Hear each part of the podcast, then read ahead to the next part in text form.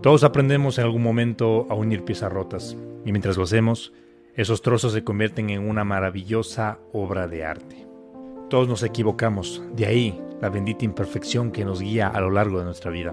Si lo que está en juego merece la alegría, no hay que dudarlo un solo instante de volver a intentarlo. Existe una exquisita técnica japonesa llamada Kintsugi, el arte de alegrar lo roto, el arte de hacer bello y fuerte lo frágil. Consiste en reparar objetos dañados con aceite de resina y polvo de oro. Después de que un objeto es sometido a esta reparación, se transforma en una auténtica obra de arte. Se ha reescrito su historia. En muchos momentos de nuestra vida está en nuestras manos y no en la de otros hacer cosas especiales a partir de nuestros errores y equivocaciones, de nuestras contradicciones, sin sentidos e incoherencias. ¿Cuántas historias entre enamorados, amigos, familia, personas que se quieren, terminan porque creemos que no tienen solución o reparación.